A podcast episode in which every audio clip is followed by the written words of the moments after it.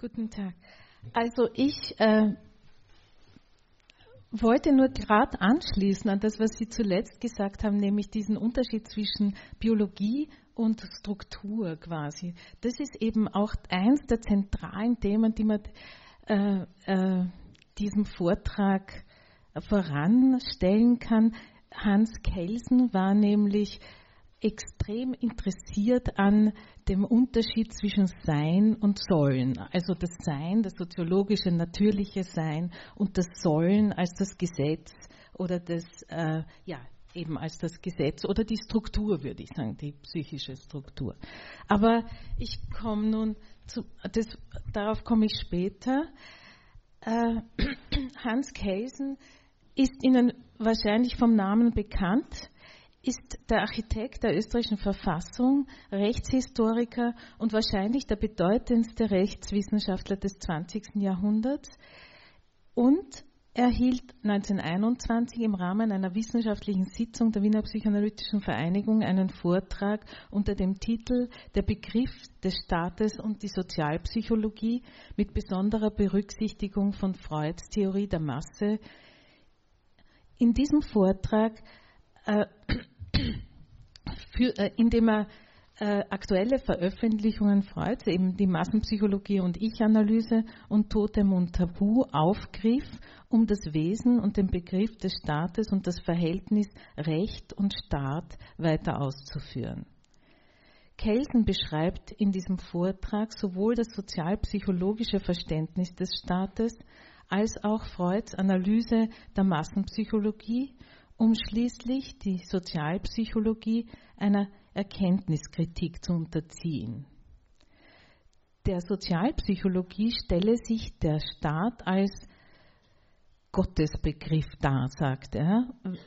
Ich zitiere, weil er als Hypostasierung der Einheit der Rechtsordnung, als ein dieser gegenüber transzendentes Wesen ebenso erzeugt wurde, wie Gott als eine Personifikation der Natur zu einem der letzteren transzendenten Gebilde fingiert wurde. Und es gelte, sagt er weiter, die theologische Methode in den Geisteswissenschaften und speziell in den Sozialwissenschaften zu überwinden, den Systemdualismus zu beseitigen. Wobei ihm Freud gedient habe, ich zitiere, indem er aufs wirksamste die mit der ganzen Magie jahrhundertealter Worte ausgerüsteten Hypostasierungen Gottes, der Gesellschaft und des Staates in ihre individualpsychologischen Elemente auflöst.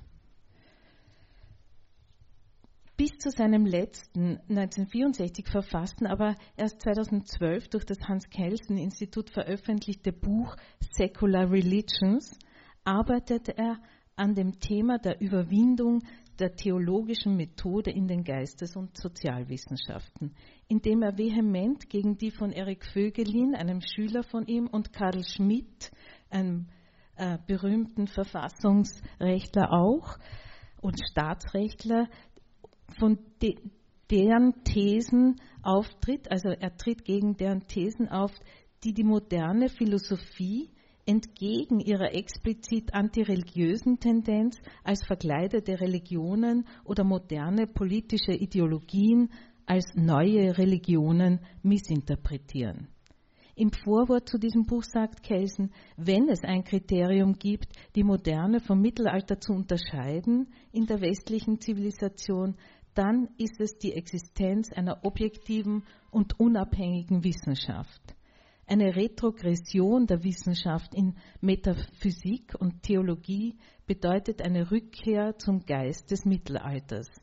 Die Literatur, gegen die, die dieses Buch geschrieben ist, gefährdet ernsthaft die Existenz einer objektiven und unabhängigen Wissenschaft und damit den Geist moderner Zeiten.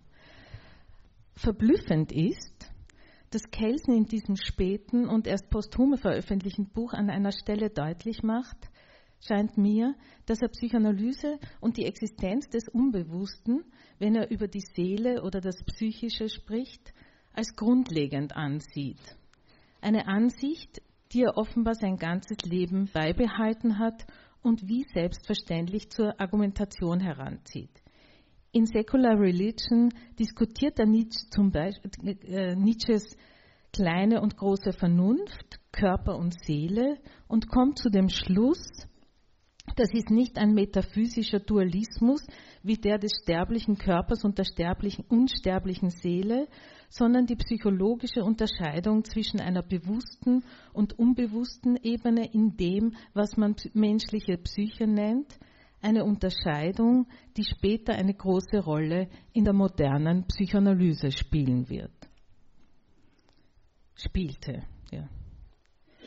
Ich möchte nun versuchen, einige Fakten und Hinweise darzustellen, die den erwähnten Einfluss, den von Kelsen erwähnten Einfluss Freuds auf ihn oder, oder die Bestätigung, die Kelsen durch Freuds Theorien fand, nachvollziehbar machen sollen.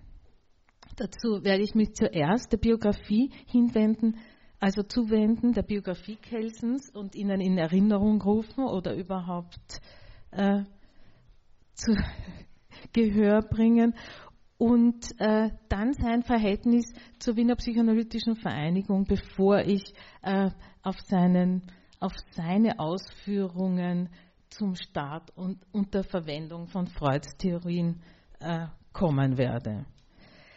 Zu diesem Thema gibt es bereits einige Veröffentlichungen, die sich sowohl auf die persönlichen Begegnungen als auch auf die, den möglichen Einfluss Freuds und auf auf Kelsens Theorie und auf das allgemeine Verständnis der Psychoanalyse und Recht beziehen, auf, das, auf die ich mich stütze.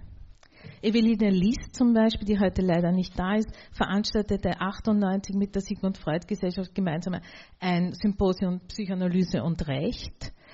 Namhafte Verfassungsrechtsexperten wie Ludwig Adamowitsch und Clemens Jablona haben sich mit dem auch mit der Frage, wie kommt, äh, wie kommt es zu dieser Verbindung? Gibt es eine Verbindung? Auseinandergesetzt. Es gibt eine Diplomarbeit zu dem, explizit zu diesem Thema von Martina Hutter und es gab äh, erst äh, vor 2012, äh, eben anlässlich des Erscheinens von Secular Religion, ein Symposion, äh, das äh, die aktuelle Relevanz Hans Kelsens Theorien zum Verständnis von Staat und Religion äh, behandelt hat.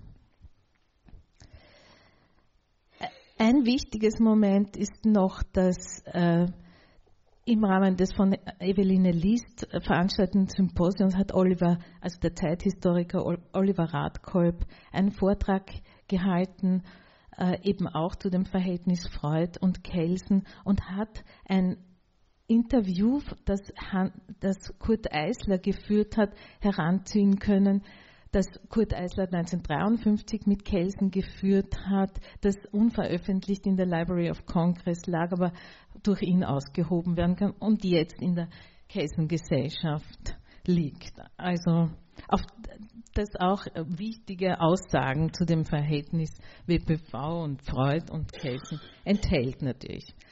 Zu seiner Biografie selbst verfasste Kelsen 27 eine Selbstdarstellung und 47 eine Autobiografie. Die ausführliche Biografie von Rudolf Mettal hat er autorisiert.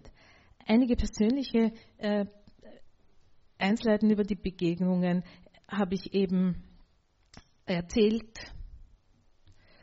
Kelsen in einem Interview mit äh, Kurt Eisler, das noch eben das noch unveröffentlicht ist. Hans Kelsen wurde 1981 in Prag als ältester Sohn von insgesamt drei Kindern, Entschuldigung, 1881, als ältester von drei Kindern einer jüdischen Familie geboren. Er ist also 25 Jahre jünger als Freud. Die Familie übersiedelte 1884 nach Wien und Kelsen interessierte sich früh für Literatur und Philosophie, entschloss sich aber wegen wirtschaftlicher Zwänge zum Juststudium. Aus Enttäuschung über die Qualität der Vorlesungen wandte er sich aber bald wieder der Philosophie zu. Die Freundschaft mit dem zwei Jahre älteren Otto Weininger, den Kelsen in dem Eisler-Interview als das einzige Genie bezeichnete, dem er je begegnete, und der posthume Erfolg dessen Werk schien Kelsen Entscheidung zu wissenschaftlicher Arbeit beeinflusst zu haben, vermutet sein Biograf. Kelsen veröffentlicht, noch vor seinem Staatsexamen 1905 sein erstes Buch unter dem Titel Die Staatslehre des Dante Alighieri über Dantes staatsphilosophische Schrift De Monarchia, worin bereits einige Ideen angelegt seien, die Kelsen während seines gesamten wissenschaftlichen Lebens weiterverfolgte. 1906 promovierte Hans Kelsen und 1911 mit 30 Jahren erschien seine Habilitationsschrift unter dem Titel Hauptprobleme der Staatsrechtslehre, entwickelt an, dem, an der Lehre vom Rechtssatze. Und er begann im Herbst 1911 als Privatdozent für Staatsrecht und Rechtsphilosophie an der Wiener Juridischen Fakultät seine Vorlesungstätigkeit. In dieser Zeit hatte Kelsen auch die ersten Kontakte zur Wiener Psychoanalytischen Vereinigung, aber darauf komme ich später zurück. Ich möchte nämlich noch kurz seine Biografie etwas weiter skizzieren, weil er sicherlich zu den äh, berühmtesten Männern äh, Österreichs gehört äh, und eben auch zu den berühmtesten Rechtswissenschaftlern des 20. Jahrhunderts weltweit. Also insofern ist es wichtig, seine ihn auch ein bisschen, also seinen Lebensweg nachzuvollziehen, scheint mir. Ab 1914 unterrichtete Kelsen an der Exportakademie der K&K österreichischen des K&K Österreichischen Handelsmuseums, spätere Hochschule für Welthandel, jetzige WU. Als außerordentlicher Professor musste aber bald einrücken, obwohl er seine Vorlesungen in den Jahren 14, 15 und 17, 18 fortsetzte. 1919 wurde Kelsen zum ordentlichen Professor für Staats- und Verwaltungsrecht an der Universität Wien ernannt. Den Lehrstuhl hatte er zehn Jahre inne als Wiener Rechtstheoretische Schule errang diese Fakultät Weltruhm. Während der Kriegsjahre arbeitete Kelsen als Militäranwalt im Gnadenreferat, wo er ein Feldgerichtsarchiv gründete, wurde aber bald ins Kriegsministerium berufen und zum unmittelbaren Referenten des Kriegsministers General Rudolf von Stöger-Steiner ernannt. Kelsen hatte damals schon aus eigenem Antrieb eine größere Abhandlung geschrieben, die sich mit der Frage einer nach dem Krieg durchzuführenden Verfassungsreform befasste, mit der Absicht, sie nach, Friedens, nach Friedensschluss in einer österreichischen Zeitschrift für öffentliches Recht zu publizieren. Vom Kriegsminister wurde Kelsen dann tatsächlich mit den Vorarbeiten für eine Verfassungsreform sowie sie die Armee betraf und der Ausarbeitung der erforderlichen Gesetzesentwürfe betraut. Kelsen wurde vom Minister auch in anderen staats- und völkerrechtlichen und auch in politischen Fragen zu Rate gezogen. In den letzten Kriegsmonaten beriet Kelsen den Kriegsminister und auch den Kaiser mit einer Denkschrift zur Frage der Liquidation der Monarchie und die Bildung von Nationalstaaten aufgrund des Selbstbestimmungsrechts der Völker in geordneter Weise durchzuführen und eine ökonomische, um eine ökonomische und politische Katastrophe zu vermeiden. Es wurde auch tatsächlich eine Liquidationskommission eingesetzt, der auch Stefan Zweig zum Beispiel und der Politiker rechtlich neben anderen Professoren auch äh, angehörten. Aber die Auflösung der Monarchie war so weit fortgeschritten, dass äh, es keinen geordneten Übergang in diesem Sinn mehr gab. Trotz des, hohen Ange äh, trotz des Angebots, hohe Posten im Ministerium einzunehmen, entschied sich Kelsen, an die Universität zurückzugehen. Er wurde aber von Staatskanzler Dr. Karl Renner äh, beauftragt, an der Vorbereitung der definitiven Verfassung der Republik mitzuarbeiten, wobei seine Hauptaufgabe darin bestand, rechtstechnische Ausarbeitung der definitiven Verfassung zu machen. Am 1. Oktober 1920 wurde das Bundesverfassungsgesetz, die definitive Verfassung der Republik Österreich, verlautbart und statt einer Präambel die üblich ist in Verfassungsgesetzen. Also hat Kelsen Artikel 1 formuliert. Ich zitiere, Österreich ist eine demokratische Republik, ihr Recht geht vom Volk aus. Womit er an dieser Stelle die, die an dieser Stelle übliche Gewaltenterminologie, also legislative, exekutive, judikative, radikal brach. Also ihr Recht geht vom Volk aus.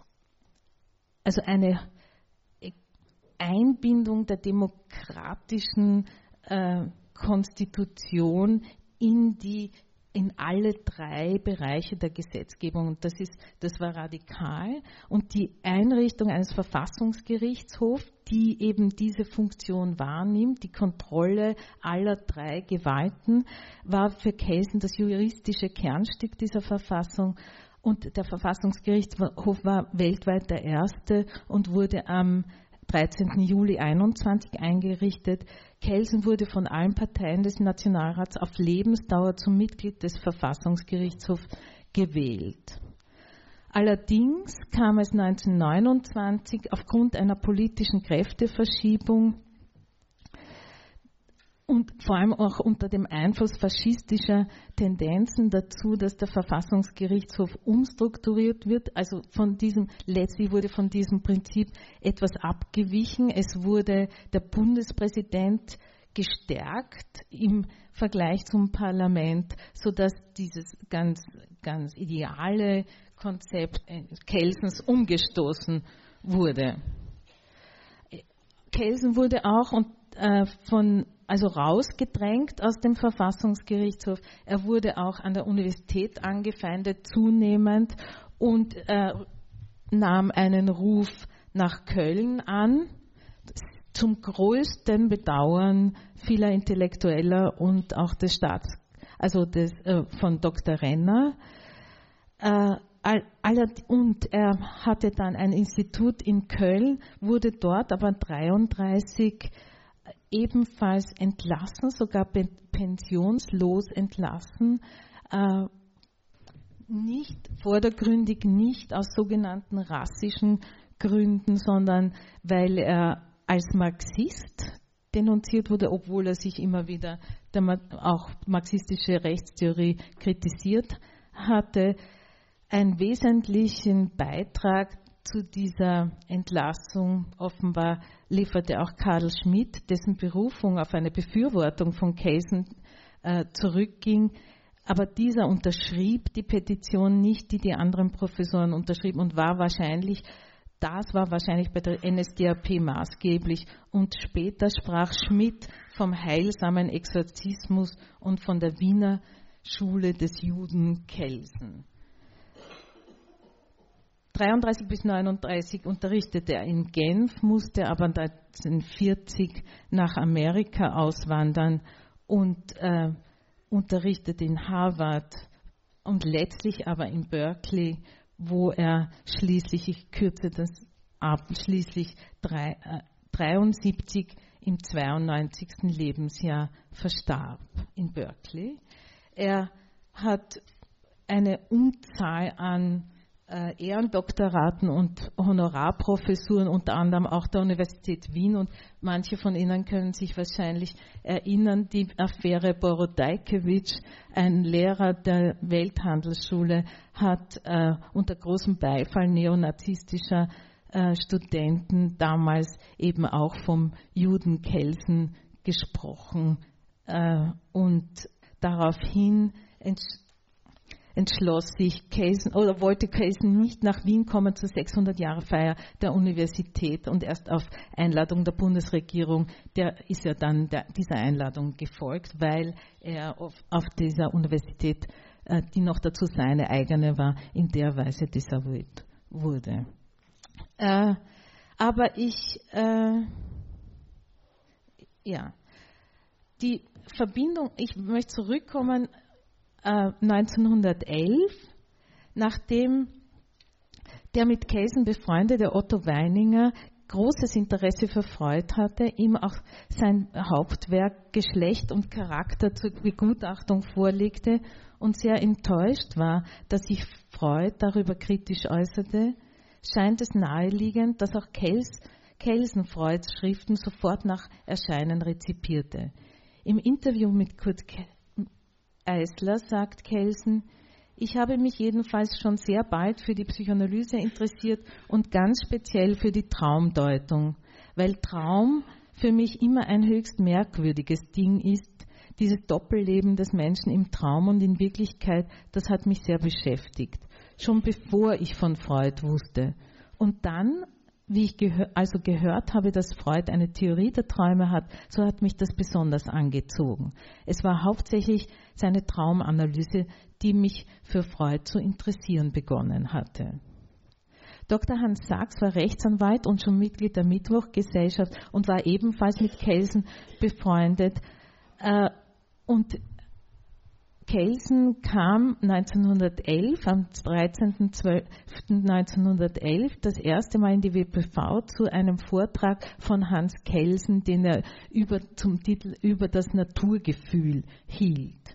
In der Folge war er monatlich bis in den Oktober äh, Gast der, der wissenschaftlichen Sitzungen der Wiener Psychoanalytischen Vereinigung. Er wurde schon in der ersten Sitzung offenbar als zum Mitglied der WPV gewählt, weil er findet sich für ein Jahr in der Mitgliederliste, dann nicht mehr. Äh, auch Nürnberg und Feder, also Nürnberg äh, der die Protokolle herausgegeben hat, weiß nicht, warum das zustande kommen, gekommen ist. Also er lang, längere Jahre Mitglied war. Geführt wurde er eben nur dieses eine Jahr, aber in diesem einen Jahr hörte er Paul Federn über die Flugsensation im Traum, Eduard Hitschmann über Schopenhauer und auch Freud über das Tabu und noch einmal Hans Sachs zur Methodik der Trieblehre. Kelsen selbst erinnert sich in dem Interview nicht an diese wissenschaftlichen Sitzungen, er erinnert sich aber, dass er knapp nach dem Krieg Freuds Vorlesungen an der Universität regelmäßig besuchte, offenbar. Aber er war in, er schildert, dass er auch in engem sozialen Kontakt war mit Psychoanalytikern. Er kannte Hitschmann, Sachs, Stekel und Hartmann sehr gut. Im Sommer 1921 traf Kelsen Freud während eines gleichzeitigen Sommeraufenthalts in Seefeld in Tirol zu gelegentlichen Spaziergängen, wie Kelsen in einem Interview mit Eisler ausführt. Dort äh, gibt es auch eine interessante einen Spaziergang, den er ausführlicher schildert mit einer Traumschilderung. Und im, aber im Herbst dieses Jahres hielt eben Kelsen dann 21 den Vortrag Der Begriff des Staates und Freuds Massenpsychologie. Äh, aber die Verbindung bestand auch, über die ich später reden werde, aber die Verbindung bestand weiter, denn in einer Sitzung des neu gegründeten Lehrinstituts am 19.10.1923 wurde beschlossen, einen ersten Lehrgang zur Ausbildung in der Psychoanalyse einzurichten. Die Lehrkräfte im Institut sollten nicht nur nach klinischen Gesichtspunkten bestimmt werden, sondern auch Intellektuelle, die im Großen und Ganzen die Psychoanalyse als wissenschaftliche Methode anerkennen, sollten eingeladen werden, wie Lou Andreas Salome, der Staatsrechtler, so heißt es, Hans Kelsen, der Germanist Hans Sperber, Schriftsteller Hermann Schmitz, Stefan Zweig sowie Gustav Winneken. Etwas zwielichtige Figur. Der äh, Kontakt zu Mitgliedern der WPV schien eben auch weiter aufrecht, sogar nachdem Kelsen nach Köln ging, denn äh, der Staats also einerseits wurde vorher der Staatsbegriff der Psychoanalyse im Almanach im Jahr 1927 veröffentlicht und der Aufsatz Die platonische Liebe 1931 wurde, wo Kelsen wieder auf die Theorie äh, der desexualisierten Libido Freud zurückgriff, erschien 1933 in Imago. Aber nun zu den konkreten theoretischen Formulierungen im Zusammenhang mit Psychoanalyse. Zur Zeit der Besuche der Sitzungen der WPV arbeitete Kelsen zu Fragen natürlicher Vergesellschaftung und zum Naturrecht versus reinem Recht. Er verfasste 1913 eine Studie über Staatsunrecht. Der Titel ist Über Staatsunrecht, zugleich ein Beitrag zur Deliktsfähigkeit juristischer Personen und zur Lehre vom fehlerhaften Staatsakt. Darin sagt er, Rechtswissenschaft sei wie Ethik und Grammatik, die ja auch nicht Moral- und Sprachnormen schaffen, sondern sie erkennen. Die Welt des Sollens, und zwar des rechtlichen Sollens, ist das Objekt ihrer Erkenntnis, nicht aber das tatsächliche Geschehen, das wirkliche Sein. Nicht das Reale, sondern das Ideale ist ihr Bereich. Aus der logischen Unvereinbarkeit von Sein und Sollen erwächst das methodologische Postulat einer scharfen Trennung von explikativer und normativer Betrachtungsweise. Ich zitiere der wiederkehrende Vorwurf, dass sie die Wirklichkeit des sozialen Lebens nicht erkläre, trifft sie nicht, weil sie sich diese Aufgabe gar nicht setze. Diese Aufgabe ist einer Soziologie oder Sozialpsychologie zuzuweisen. Gegenstand der Rechtslehre und somit auch der Staatsrechtslehre sind Normen und deren gedankliche Beherrschung ihr Ziel. Das ist die Sprache von Kelsen, also das, diese Klarheit ist zu erreichen und diese auch Unterscheidung. Er entwickelte diesen Gedanken weiter und publizierte 1922 neben der Abhandlung der soziologische und juristische Staatsbegriff auch die Arbeit der Begriff des Staates und die Sozialpsychologie unter Berücksichtigung von Freuds Massenpsychologie, die er eben dann in der WPV vortrug.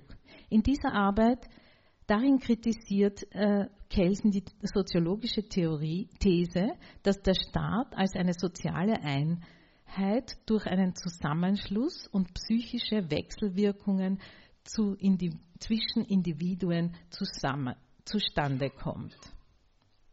Er amüsiert sich geradezu über die Annahme von Soziologen, die zur juristischen Einheit des Staates zusammengefassten Individuen in einer seelischen Wechselwirkung sehen.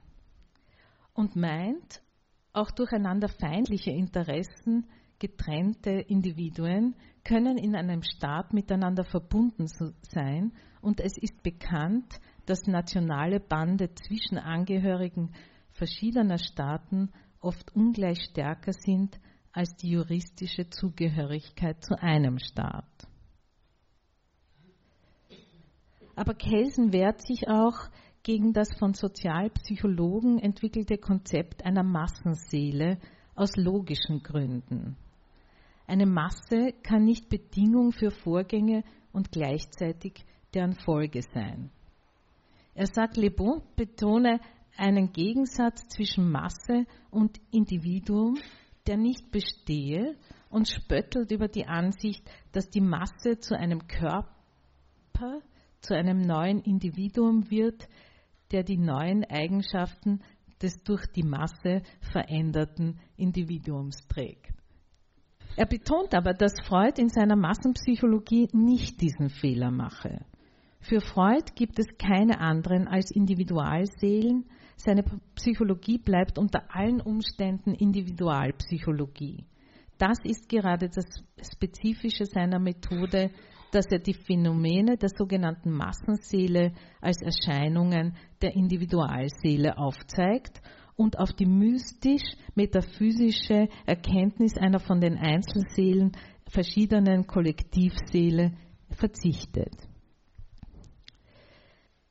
Also diese Frage, zu dieser Frage, ob Freud mit dem Terminus einer organisierten Masse bereits so etwas macht wie eine Hypostasierung, also eine Materialisierung einer Idee. Zu dieser Frage gibt es einen kleinen Disput, weil äh, Freud in der zweiten Auflage der Massenpsychologie dann auf äh, Kelsen Bezug nimmt und die, es äh, abwehrt, dass da ein, äh, eine logisch, ein logischer Fehler. Also äh, Freud meint, er kann sowohl die individuelle Seele äh, äh, weiter im Bedenken, auch wenn er von äh, organisierten Massen spricht. Also der Vorwurf, dass dass Freud dazu tendiert, in organisierten Massen so etwas wie eine Kollektivseele anzudeuten,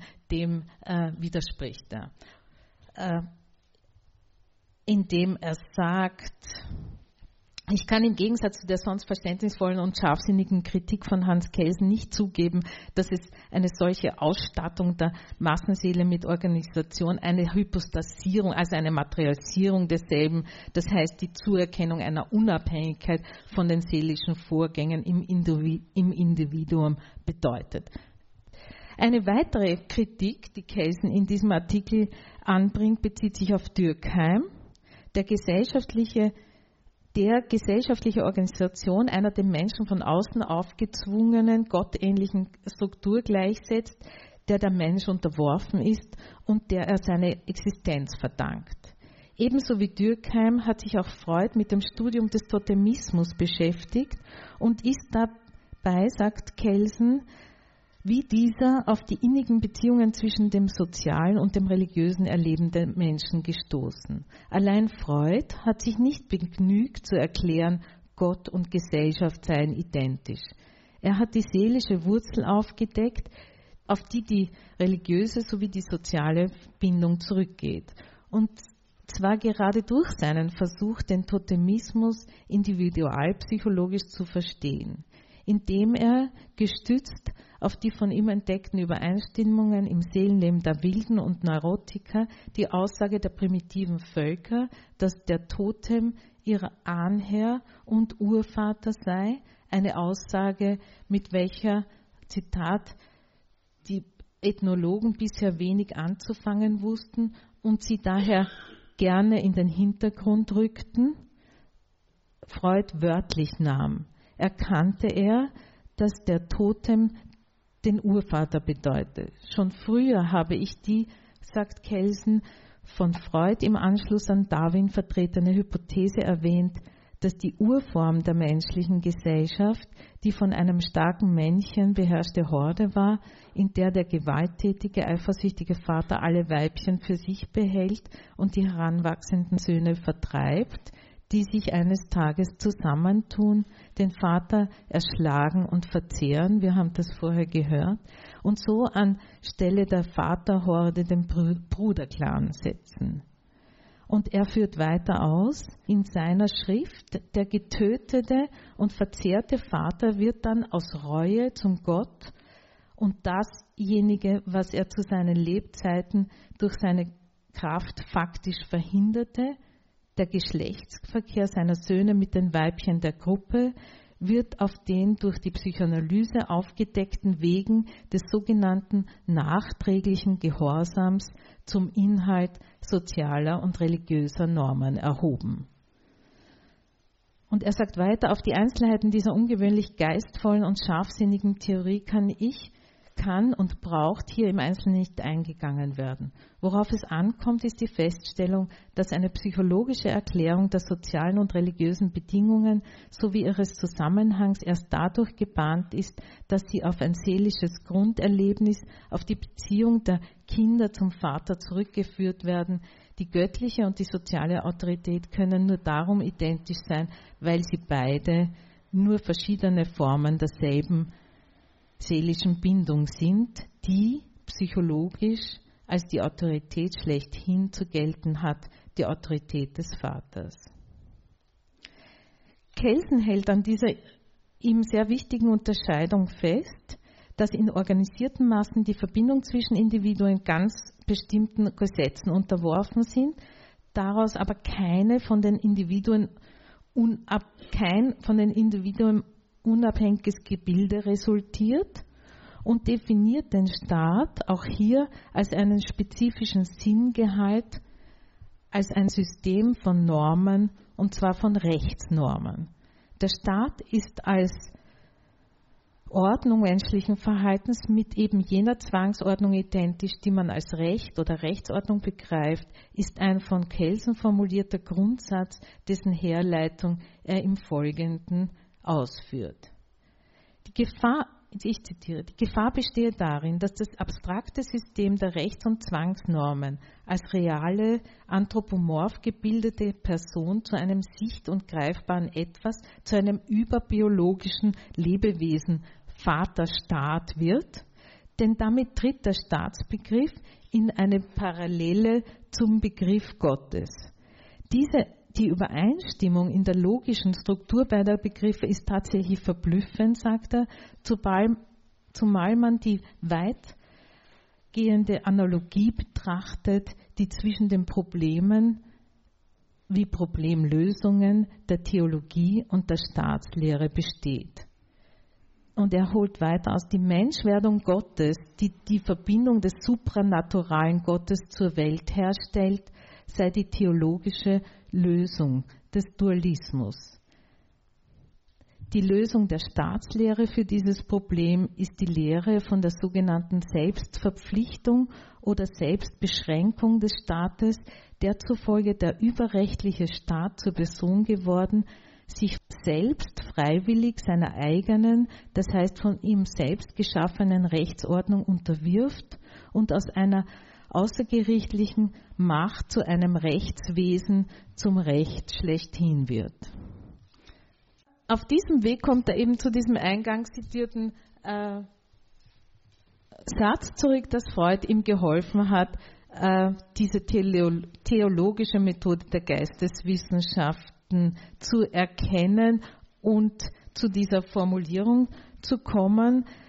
Äh, dem Grundsatz, diesem gerade eben erwähnten Grundsatz entsprechend, dass der Staat sich, von ein, sich der von ihm selbst geschaffenen Rechtsordnung unterwirft und aus einer außergerichtlichen Macht zu einem Rechtswesen zum Recht schlechthin wird, entwarf Kelsen die österreichische Verfassung, wobei er die Hauptfunktion der, der Verfassungsgerichtsbarkeit darin sah, die Minderheit inter, innerhalb konkurrierender sozialer Kräfte zu schützen und einen friedlichen, demokratischen Machtwechsel zu ermöglichen.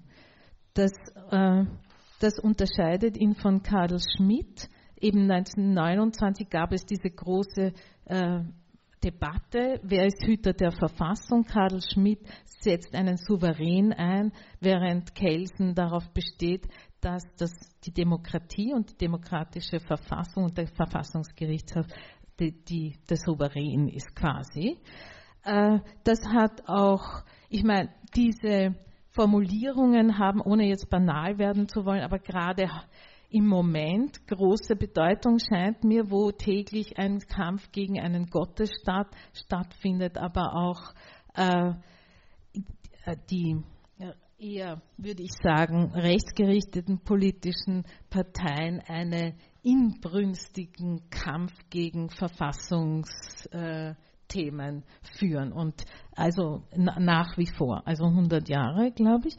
Und äh, eine kurze, Tamara Es, eine Politikwissenschaftlerin, hat äh, gesagt, es gibt eine Tendenz, die man auch kennt, dass äh, politische Entscheidungen in Gerichte ausgelagert werden. Das sei, meint sie, mit Kelsen sprechend, aber weniger Problem als das Problem, dass Politiker neuerdings, wie sie meint, polit eigentlich politische Entscheidungen an große nichtstaatliche, äh, an große überstaatliche Agenturen, also Wirtschaftsagenturen oder äh, Banken auslagern und somit diesem äh, demokratischen Regelwerk äh, das in der Gesetzgebung sinnvoll ist, jedenfalls nach Casen umgehen. Ja.